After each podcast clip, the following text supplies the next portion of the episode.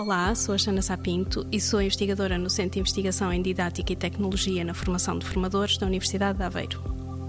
O projeto Biblolab é um projeto que é co-coordenada entre a Universidade de Aveiro e a UTAD, mas do qual participam uh, diversas instituições, quer instituições de ensino superior, quer do ensino básico, quer do ensino secundário, mas também outras organizações, como sendo ONGs, áreas protegidas, uh, câmaras municipais, centros de ciência, bibliotecas e autarquias.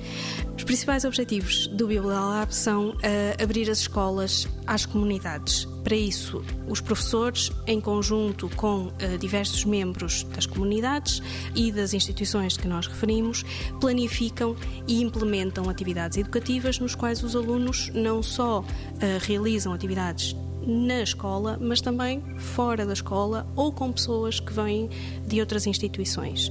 Para além disso, tem um outro grande objetivo que é fomentar o ensino transdisciplinar.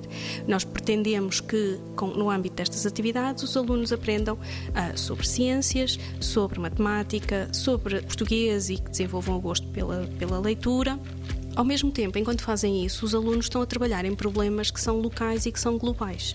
Uh, e que são problemas tão diversos como problemas relacionados com a pesca, com a segurança marítima, com os comboios, com a proteção da biodiversidade.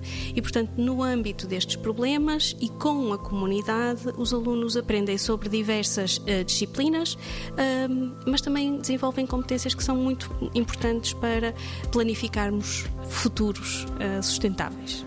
90 Segundos de Ciência é uma produção conjunta Antena 1, ITQB e FCSH da Universidade Nova de Lisboa, com o apoio da Fundação para a Ciência e a Tecnologia.